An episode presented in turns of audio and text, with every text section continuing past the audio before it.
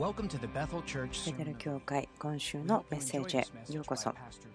ビル・ジョンソン牧師のメッセージです。このポッドキャストのインフォメーションその他は ibethel.org そして onfirejapan.jp で見ていただけます。私たちがこのこのせ、まあ、同じタイトルでやっているシリーズに少しゴールに近づいていると思うんですけどもこれは知恵ということ。それは神様の民の上に置かれているもので神が私たちを用いて変革をその社会と文化にもたらすためというようなことです。何週間かかけてですけどもまた私が今日話すことのメッセージの違う部分の見方ですねそれがあります。1つ目は知恵ですね。このシリーズで今話してますけどもその次のその力ということを話したいと思うんですけども2つがあって同時に機能するというものですね。1つだけではないんですけども今日ともう1つぐらいしてその知恵のところを話したいと思っています主がソロモンの人生を通して私たちに与えてくださっていることだと思うんですけども神様によってソロモンがもらったその使命とかでもそこから私たちが見て学ぶことは適切であると思います。私たちの周りの世界が変革されていくために神は町を愛しています。町を喜びそしてまた私たちは神ご自身に私たちが個人個人によって救われることではないんですね。何週間か前に聞いたことですけども弟子たちというのは信じる前に属していた所有されていたということです。このことを考えてみてください。彼らはその12人のま人たち、コミュニティ共同体というところに信じる、イエス・キリストが誰かということを信じる前にそこにいたということですね、所属していた。その一緒に生きていくこと、そしてミニストリーを受けて、インパクトを受けられていく、そのことを通して信じていったと思うんですけども、でも、イエス様と一人一人とのその関係から切り離されたわけではないですね。ですから、コミュニティがあったら、イエス様とのに対しての関係がないわけではないんですけども、私たちは家族の中に、またその兄弟たの中に、キリストの体の中に、の中に救われていく、そしてまた聖なる国の中に救われていくというふうに言いましょう。ですからこのようなアイデアがあるんです。主が町を愛している、そのことはすごく重要であると思っています。考えなくていいほど簡単と思うんですけども、まあ、その神学的なことを考えるならば、ま何十年か、まもしかしたらですね、ま前世紀ぐらいからかもしれませんけども、教会ということは、何かこの週末、終わりの日のその災難とか、そのようなことを見ることをやっていたと思うんです。ですからそれがなんかこの世の例というのをそこから取ってしまって何が起こるかということを自分たちの生きている間に期待してしまう。何かそれをしてしまうとこの聖書歌詞の大きな約束を取るけれどもでもそれが自分たちの人生の中で全て起こるようなことを言ってしまうとそれはまるで無責任のように感じるんです。私たちがその人々のグループ一つ全部が神の御国に帰ってくるとか自分たちまた自分たちの周りが大きく働きますけどもでもそれを先のことだけにしてしまうこともあると思うんです。でもそれは私たちが希望を持って望んで心に情熱を持ってそして私たちが主の前に立ち語り続けること願い続けること私たちの人生ずっとすること学ぶことは大事と思うんですね。でもしそのことが起こらないのならば私はまずその自分の人生を通してそれが流れが始まるようにそしてそれを相続として自分の子供たちまたその彼らの子供たちに残していきたいと思うんです。何かその一つの方向に進んでいくということを流したいんです。その国が、町が神の向りにもたらされていくこと。でも多くの私たち、そのまあリバイバリストバックグラウンドというものを持っているならば、神様の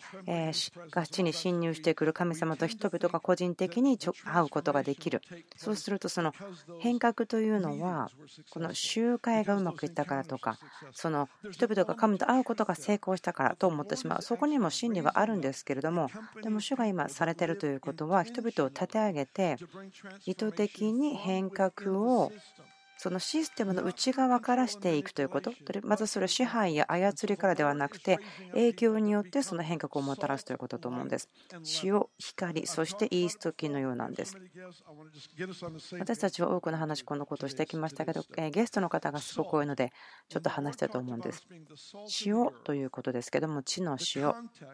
それは文脈の中ではそれその風味を足す、塩気を足すものとして書かれていますから、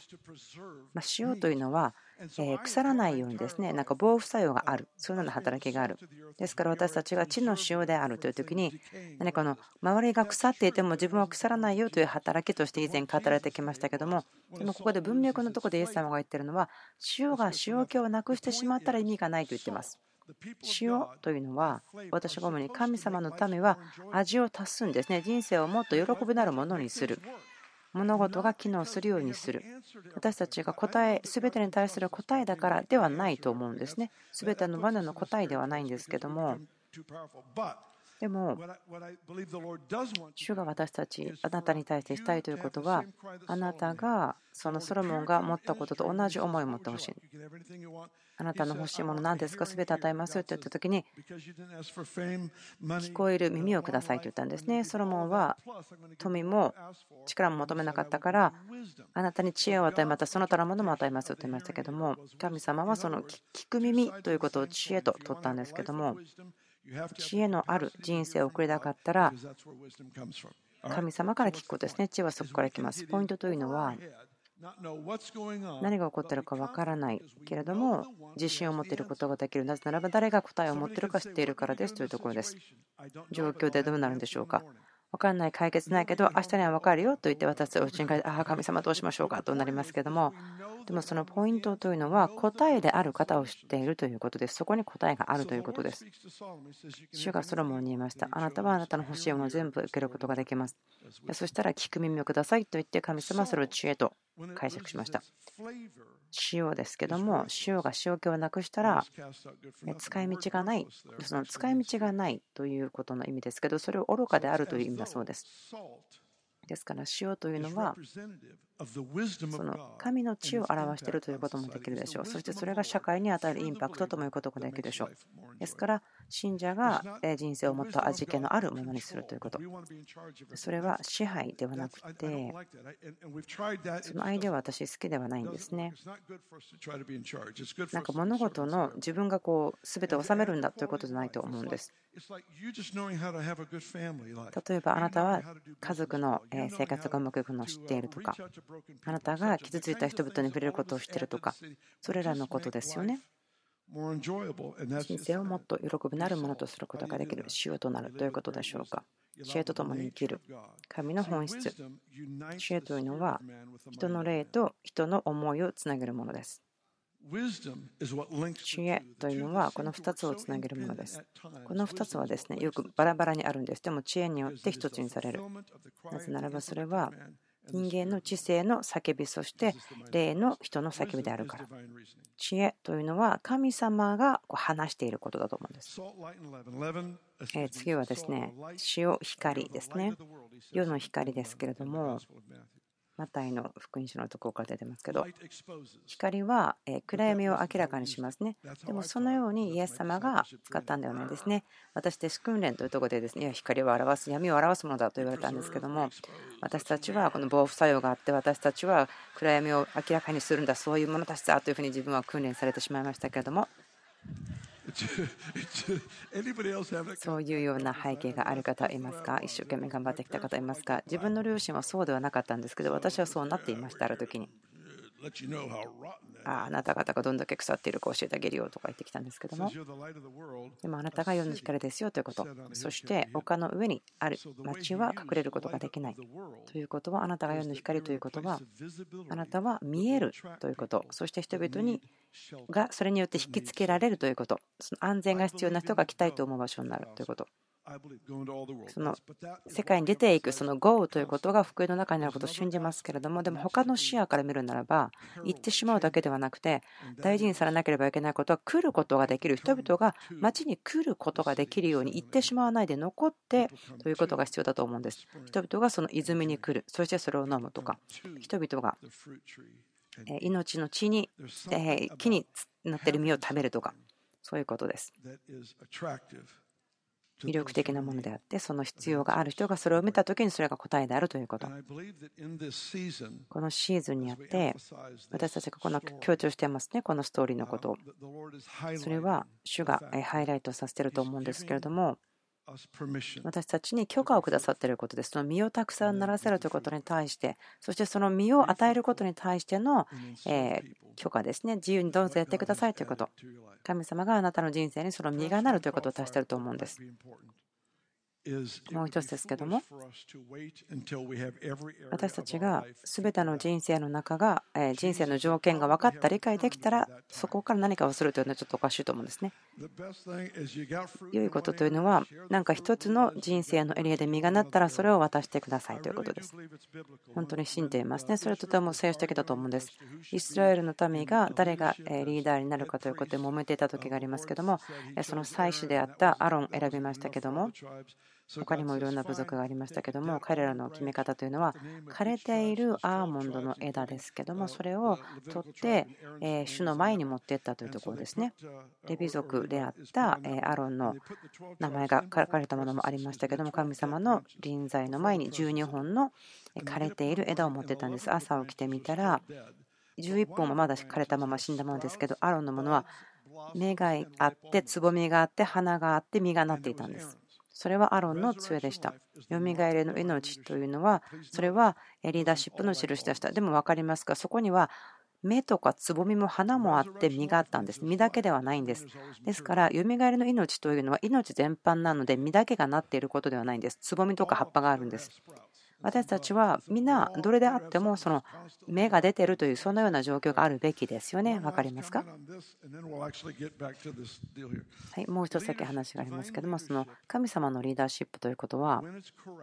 それが正しい時ですけども命を全ての人のために良くすることができると思うんです。人生を全ての人のために良くすることができると思います。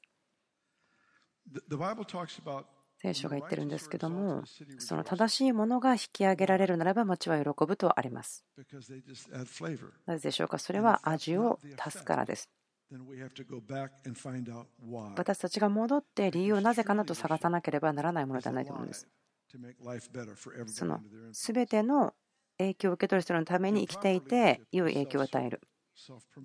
その間違って聖書的でないリーダーというのは自分を守り自分を反映させるものであるということですけども。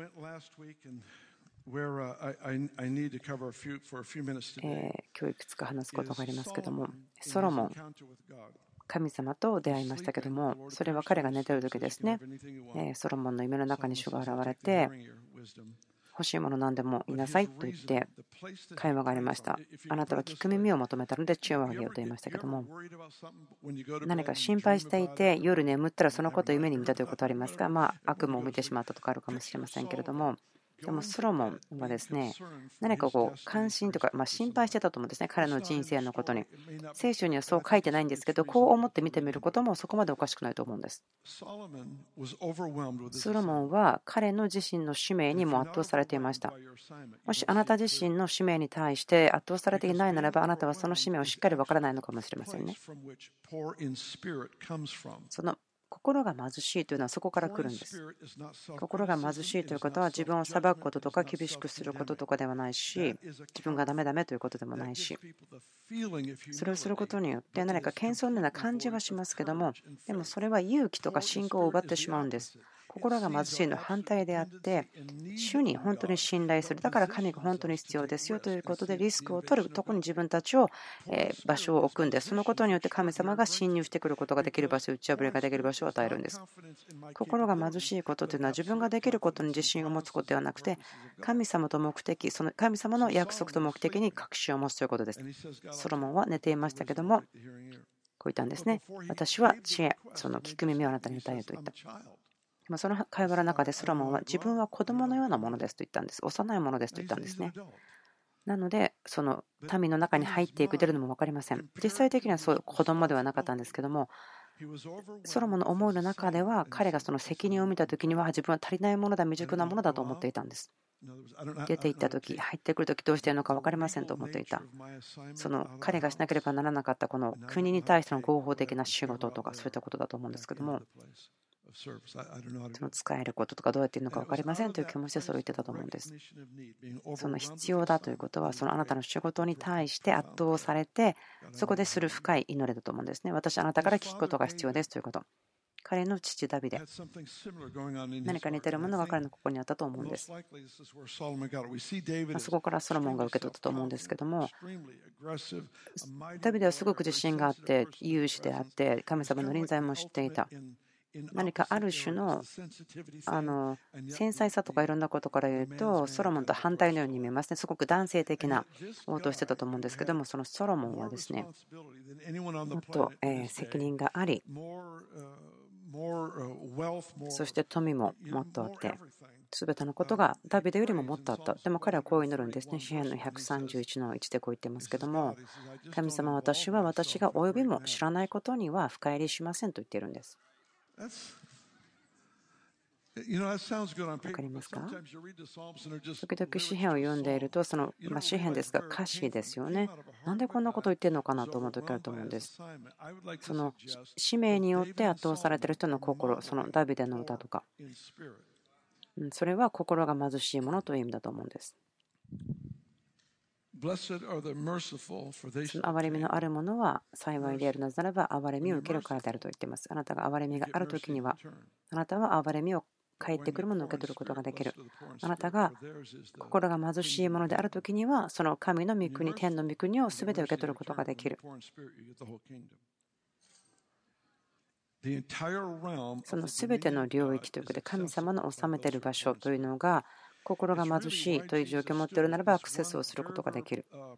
イエス様も言ってるんですけども、すごく深いことを言ってますね。父よ、私は感謝します。あなたがこれらのことを賢いものに表したのではなくて、あなたはその幼い者たちに明らかにしてくれましたよというふうに言っている。ですから、その必要性というのが分かっているということ、必要が分かっていることが死を引きつけるんです。例えば、その宗教的な人たちですね、イエス様の時代の。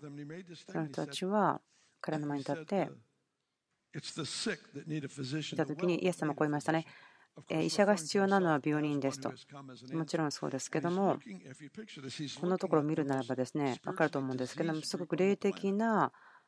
病のあったグループというのが彼だと思うんです。その人たちは彼を助けをいらないと思っていた。あなたはその必要性分かってないから、私はあなたのためにいるんではないですよというふうに言ってたと思うんですね。別にイエス様がそのパレスタイ人たちを助けないっていうわけではないんですけども、その自分の必要をしている、自分は病気です、助けてくださいということが、神様があなたに対して働くことができる場所を作りました。このパレスタイ人たちはある種宗教的にはものすごい優秀な人たちでした。そしてメシアが来ることをずっと祈ってましたけど、誰だか分からなかったんです。でも例えば不貧困の現場で捕まった女性とかいますよね。またそのガラリアに住んでる人で悪霊に作られた人とかいますけども、その人はイエスの足元にひれ伏して祈りました。また、酒税人ですよね。その自分の民からお金を盗んでいた酒税人。でもその男は木に登りましたね。イエスも見たいと思ったのですから、その人々です。その人たちは罪があるということを分かっていた。必要がある、助けが必要と分かっていた。ジョン・チャールズ・ウェスリーさん知ってますか？チャールズ・フィニーさん知ってますか？スミス・ウィグルスワースさん知ってますかこの方たちにその批判をしてきた、その敵対してきた方たちの名前を言うことできますでしょうか？彼らが生きてた時にその反対者というか批判をする者たちも力強かったんですね。その今名前を挙げた人たちと同じぐらいによく知られていたんです。でも歴史はその批判的だった人々の影響を消していくんです。ジョンさんとキャロルさんですね、アーノットさん夫妻なんですけども、本当に私が人生の中でと最も心が貧しいものだと思うんです。もう20年前からですね、素晴らしい精霊の注ぎが起こっていますけども、それがずっと起こっているのは、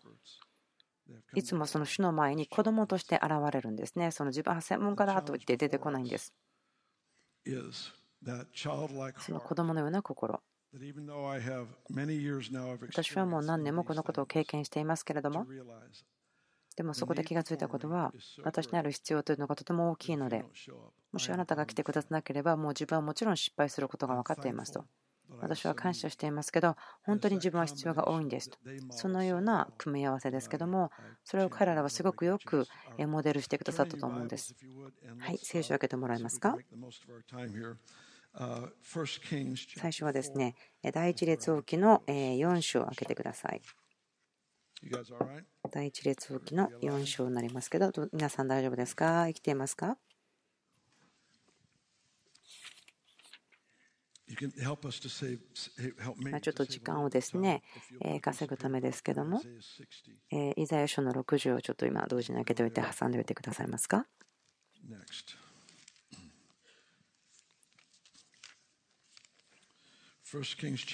第一列王記4章29節神はソロモンに非常に豊かな知恵と英知と海辺の砂浜のように広い心と与えられた。神はソロモンに本当に大きな理解を与えたんですね。そして心を広げてくれたとあります。その海辺の砂浜のような広い心とあります。その知恵。その人の霊の叫びをその知恵は答える。30節それでソロモンの知恵は東のすべての人々の知恵とエジプト人のすべての知恵とに勝っていた。彼はすべての人、すなわちエズラ人、エズラ夫人、エタンやヘマンやカルクルやナホルの子ダルエルよりも知恵があった。自分ここ好きなところはですね、こう神様がイスラエルの民以外の人の知恵がある人ということを認識して書いてるんですね。これらの人たちのことも敬っているというんです。イスラエル人ではないけれども、彼らが知恵を持っているということを見ていることができると素晴らしいと思うんですけども、32節彼は3000の信玄を語り、彼の歌は1500首もあった。彼はレバノンの杉の木から石垣に生えるヒソプに至るまで全ての草木について語り、獣や鳥や葉物や魚について語った。ソロモンの知恵を聞くために全ての国の人々や彼の知恵の噂を聞いた全ての王たちがやってきた。34節。これ鍵のところだと思うんですけども全ての国の人々や彼の知恵の噂を聞いた国の全ての王たちがやってきたとあります。イザヤの60章ですけれども一節起きよ光を放てあなたの光が来て主の栄光があなたの上に輝いているからだ。夕闇が血を追い暗闇が証拠のためを追っている。しかしあなたの上には主が輝きその栄光があなたの上に現れる。国々はあなたの光のうちに歩み王たちはあなたの輝きに照らされて歩む。これを取っておいてください。また戻りますけれども。木曜日ですけども、5月です。1979年、私、神様に会いました。この聖書歌詞のところで神様と出会ったことが自分の人生を変えました。個人を変え、その時はこう終わりの日ということで起こる大変なことを見ていた人が、でもその終わりの日にその町、国を改革してあがなうことに対して見ることができるものとして変えられました。その時から、えっと、79年の5月からですね、私はこの人のために生きています。神様の臨在とか目的とか歩むこと、知恵と力によって歩むことによって、え国、町が変えられていくというところを見ています。それのために生きています。先ほどの、えソロモンのとこですけども、その王様が彼の知恵を聞くためにやってきたとあります。人生の奥義みたいなものを彼は語っていました。具体的に何を言ったかは語ってないんですけども、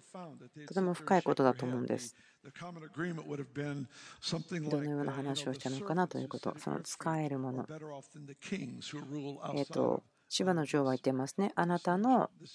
ところに仕えているしもべの人の方が他の国の王よりもいいですねと言ってると。ですから本当に普通ではないような人生に対して解き明かしをしている、そのまた人生の出来事もすごく当たり前ではなかったと思うんですね、私たちの軸を考えると。ですから、でもこのことはその一人としてではなくてその体キリストの体としてのある種、え試作品のような先駆けだというふうに思っています。人々が世界中の国々からソロモンの足元でその知恵を聞くためにやってくる彼のところにやってくるこの泉にやってくる命の木にやってくるようなその実がなる木にやってくるそのようなものです。そして彼の足元にやってくる。これはまるでその先ほどの光その街は隠すことができないそのようなものでした。そのイザヤ書の60のところですけれどもこれは今私たちのところに対して語られていると思います。ヨハネの一章でもこう言ってますけども、イエス・キリスト、イエスが光であって、すべての人の光であると言っています。他の光はもう来ないんですね。ですから、イエス様が起きよう輝け、あなたの光が来たと言ったならば、もう他の光は来ないんですね。もう他の光はないんです。イエスは来られましたから、もうあなたの上に光は昇ってるんですね。ですから、立ち上がりなさい。起きなさい。もうあなた予言の言葉、これ以上必要ではない。待つ必要はないんです。また何かその聖書箇所や開いたドアがなければ進めない、そう思わないでください。ただ、立ち上がって輝きなさい。その蘇られた方があなたの上に登られるとあります。あなたが立ち上がったらその方もあなたの上に登るんです。神様の良さを信じること十分なんです。立ち上がって自信を持って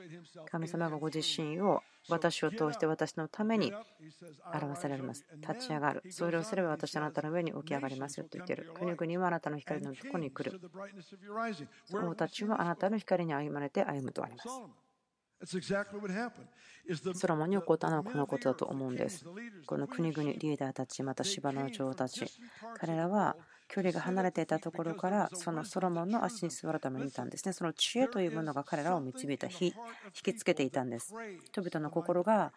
キリストの思いというのにすごくもう飢えているんです。だから人々がソロモンのところにいたんです。その知識をソロモンは人々を傷つけるために使ったわけではないんですね。自分の知っているものをお前たち知らないだろうと言って分け与えたものではないんです。その状況はその女神であるとかいろいろなその罪があった中ですけれどもでもそのソロモンは大きな日陰を作る木であったんですね。本当に塩であって光であって町であった。神の民が知恵とともに生きるということがよく表されていると思うんです。ですから、イザヤの60章というのは、今この時に私たちにとても適切だと思います。起きよ光を放て、あなたの光が来て、主の栄光があなたの上に輝いているからだ。見よ、闇が地を覆い、暗闇が諸国の民を覆っている。しかしあなたの上には主が輝き、その栄光があなたの上に現れる。国々はあなたの光のうちに歩み、このところを読んだ時にその国々が来るとか。どうも私たちはその教会としてこのことをほんの少しの人たちだけができるんだろうなと思ってしまう。何か聞く耳がない約束歴史を作っていくその約束を聞く耳がない。王たち王たちだっても彼らは高いところに、その彼らの世界の中で高いところにいたとしても、でもあなたの光、輝きに照らされてこちらにやってくるということです。イザヤの60、61、62。とても深いところだと思うんです。それは神様の私たちの生きている時間においてのその目的からと思うんですね。イザヤの61ですけれども、これはイエス様がルカの4章で読んだところですけども、彼のミニストリーの始まりを宣言しているというふうにも言うことができるでしょう。こう言いました。立ち上がってシナゴーグの中で、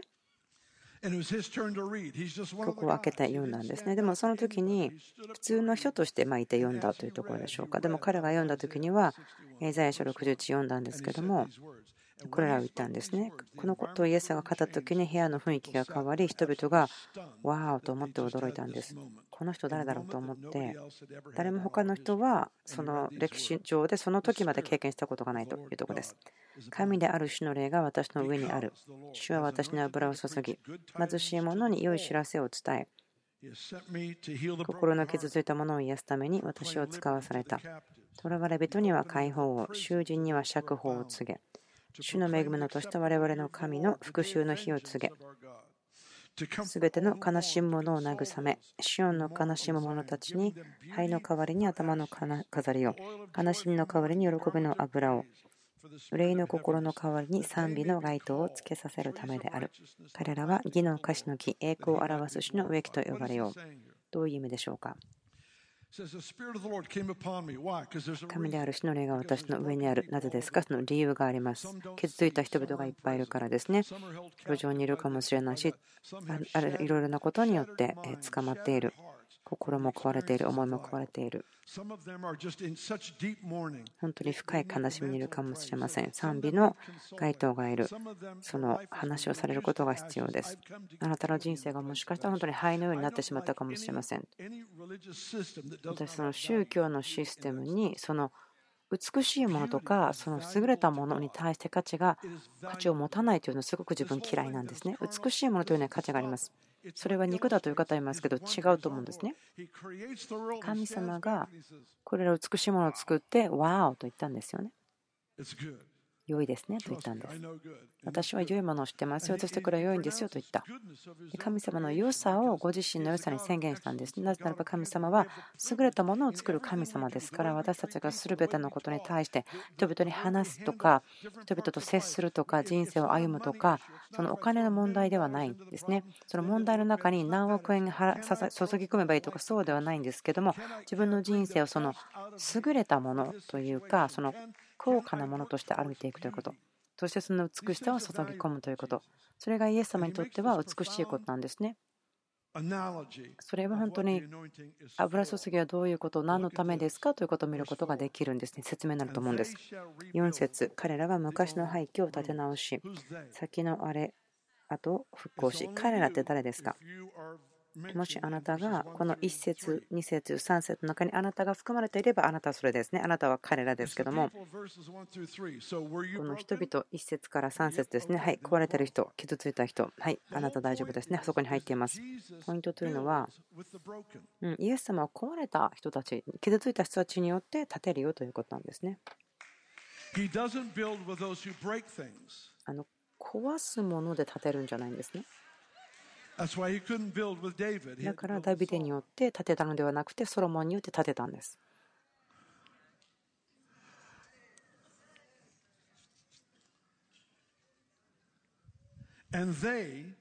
彼らは先の荒れ跡を復興し、廃墟の町々、いよいよの荒れ跡を一新するとあります。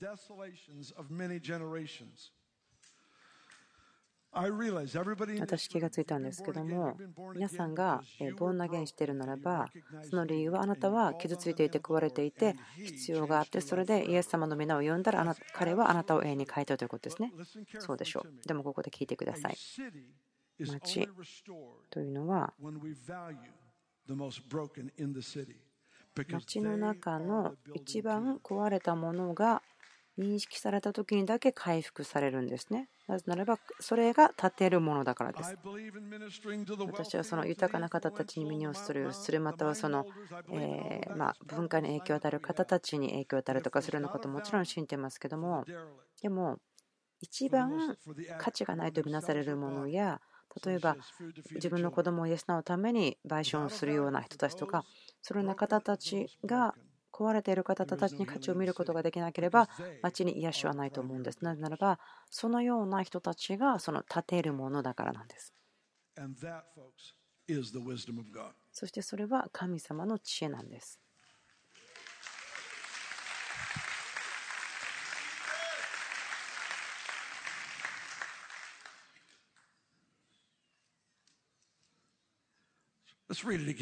もう一回読みましょうか、4節。私ここを読むとですね、ハッピーになるんですけども、彼らは昔の廃墟を建て直し、先のあてあれ跡を復興し、町々を回復する、一新する。国として私気がついた、まあ、いろんな人たちがいると思うんですけども、アメリカ人の方ですね、私たち自分の国の中にこう廃墟というかですね、なんかこう荒れてしまった、そのような部分あると思いませんか？神様の計画をま無視したゆえに。立て上げる、立て直すことの鍵は、あなたが一番簡単に拒絶できるような、拒絶してしまうような人々のことですね。一番無視することが簡単だよと思うような人々のグループがその鍵なんです。5節他国人はあなた方の羊の群れ飼うようになり、外国人があなた方の農夫となり、ど作りとなる。しかしあなた方は死の祭司と唱えられ、我々の神に仕えるものと呼ばれる。この6節の始めのところですけども、あなた方は死の祭司と唱えられ。あなたにとってそうなのか分かりませんが、自分にとって重要なことは、私はこの箇所ですね、予言的に神の民がこの時にすることとつながっていると思うんです。あなたが主の祭司と唱えられるということです。出エジプト記の19の6で神様がこう言ってますね。そのすべての信者にモーセに与えたんですね。その祭司ということ。イスラエルの12の部族がありますけれども、でもすべての者たちは私にとっての祭司であるということ。のレビ族だけがその祭りごとするそのまあ宗教的な行事担当というわけではなく、いやどういうことなんでしょうか、私たちにとってその大きな教会の中でオフィスがあるんですが、そうではないけど、神に仕える、信者に仕える、そしてこれから信者になる人にも仕えるという意味です。神に仕える、また人々に仕えるということです。ですから私たちは表すんですね。その定義ですけれども、それは神に仕えるものだけではなく、また人にも仕える。しかもその神の前で人々を表し、また人々の前で神を表すということですね。その役割もそうなんです。イエスがされたことですね。その父が私を送ったというのはそのことですね。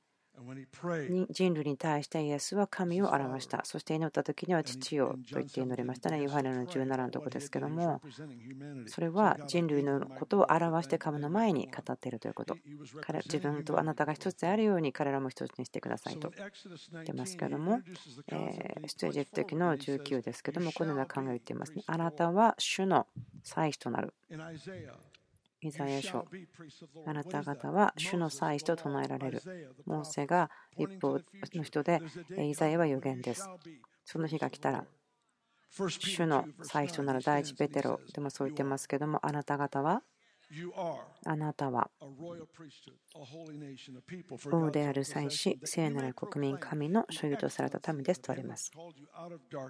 あなた方は闇の中からご自分の驚くべき光の中に招いてくださった方の素晴らしい見業をあなた方が述べ伝えるためのです。あなたはというふうにここでペテロは言いましたね。なぜならばそれは今だからですね。将来的に何々になるという現象は言いましたけども、でもこれはペテロはなったというふうに言ったんですね。であるというふうに言いました。まここでですね、皆さんにまびっくり箱を開けてびっくりしてもらおうというような感じですね。私、それ、その皆さんがちょっと、え混乱する、分かんないよってなるの別に心配しないんです。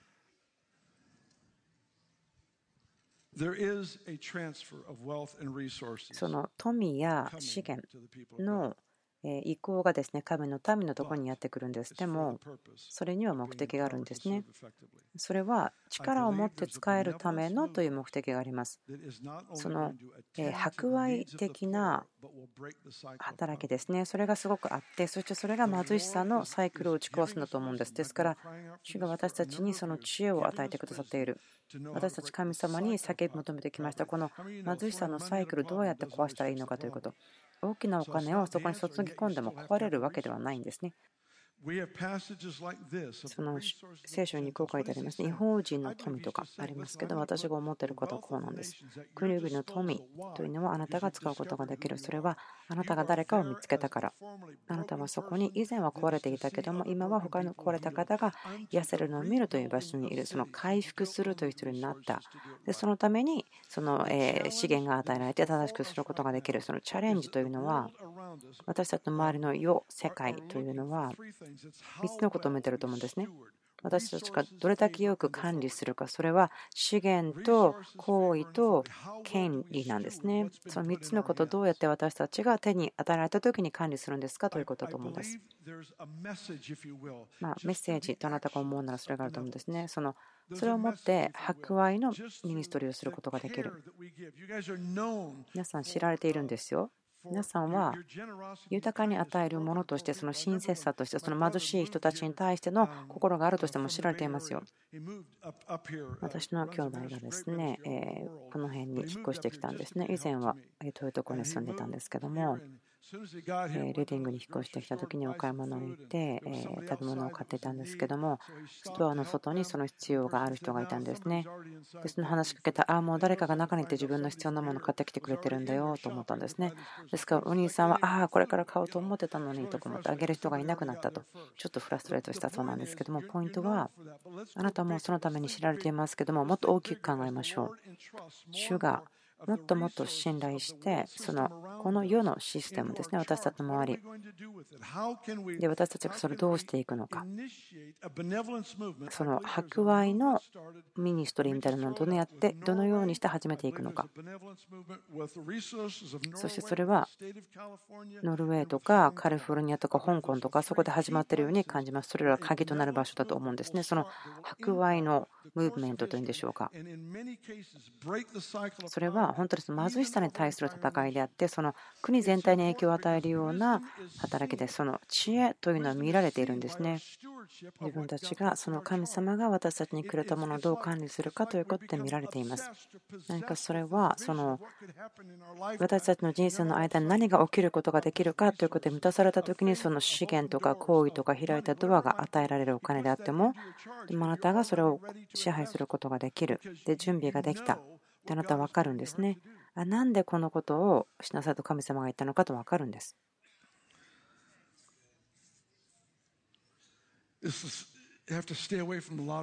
いつかくじが当たったらこれをしようという考え方なら離れないといけないんです。あこの大きな日が来たらとかではなくて今自分のポケットの中にあるものから始める。お金がある前から始めるんですね。その違いをもたらすための希望を持っていますか？自分の中には希望がありますか？それは可能ですか？もちろん個人的にいろいろと思いますけど例えばその今国とか町のことを私は話しています。私たちがチャレンジされていることは自分たちがその行為とか資源を取り扱うのかまたその権威ということをどのように取り扱うのか。権威というのは正しさそしてその抗議ということ正義ということを表すためにあります。聖書が言っているのは豊かさというものは貧しい人たちの大地の下に隠されている。しかし、その不義によってその豊かさというのは貧しい人たちから離されているということ。その意味はですね、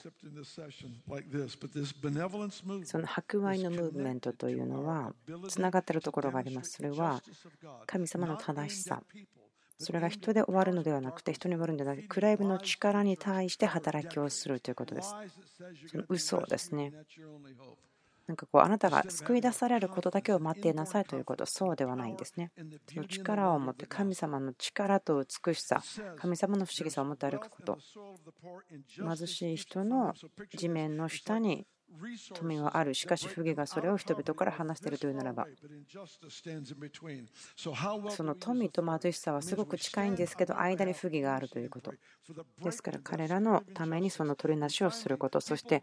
不義の例を断ち切るんですね。人々は仕事がしたいんですね。いつもその緊急支援みたいなのをもらっていきたいわけではないんです。人々の望み、心の中にあるんです。それは、そのチャンスをあげること、彼らが立ち上がることのチャンスを与える。その幻と計画、それがなかった人たちにそれを渡す。意図的にその知恵を持たなければなりませんけども、ちょっと時間が長くなってしまってますけども、このことを終わる必要がありますけども、どうも祈りましょう。立ちましょう。皆さんが立ってもらったら私を売らなければいけませんって分かりますから、どうぞ立ってください。あなたより大きいものですね。私より大きいものです。ベテル教会よりも、ビルがやってることよりも大きいんですね。私たち自身より大きいんです。信じてください。この部屋の中の人のこと以上に大きいんですけど、そういうものではないんです。必要な道具を持って、人々がシステムの中にいるけれども、でもその人たちが祝福になるように、そして風味を足して人生が良くなるように。どのようなリーダーもその場所に必要です。それはその人たちの周りにいる人たちの人生を良くするためにです。もうさっき読んだんですけども、読みたいと思うんです。これで終わりたいと思いますけども、多分そうなるということを約束できるかもしれませんけれども。まあ、近いではないですけど、まあ、お約束して何かあげられるものにかなり近いんではないかなと思います。前も読んだんですけども、信玄ですけれども、知恵によって家は建てられるというふうに言っています。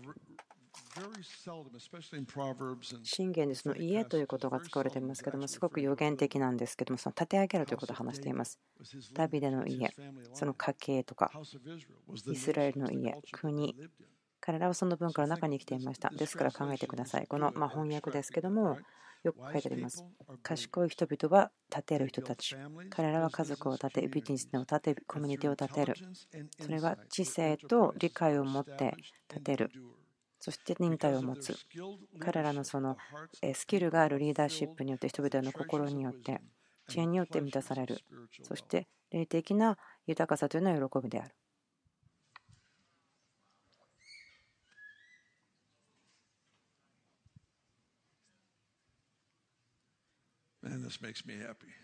このことはすごく私をハッピーにします。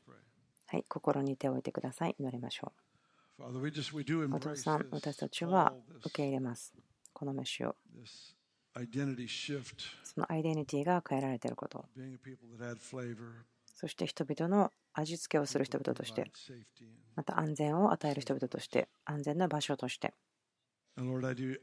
主よあなたにお願いします。私たちに福井理解を与えてください。この人生に対する目的とその特権のために、すべて、えポッドキャストで聞いたりとか、ベテル TV や、その人たちの心にも意向があることを祈ります。私たちにくださったものをよく管理すること、それが資源や行為、富、いろんなことだと思うんですけども、その不義が立ち壊されるように、そして町、国々があなたに捧げるために、あなたを愛する者としてそのことを祈ります。イエス様の皆の栄光のために祈ります。アーメン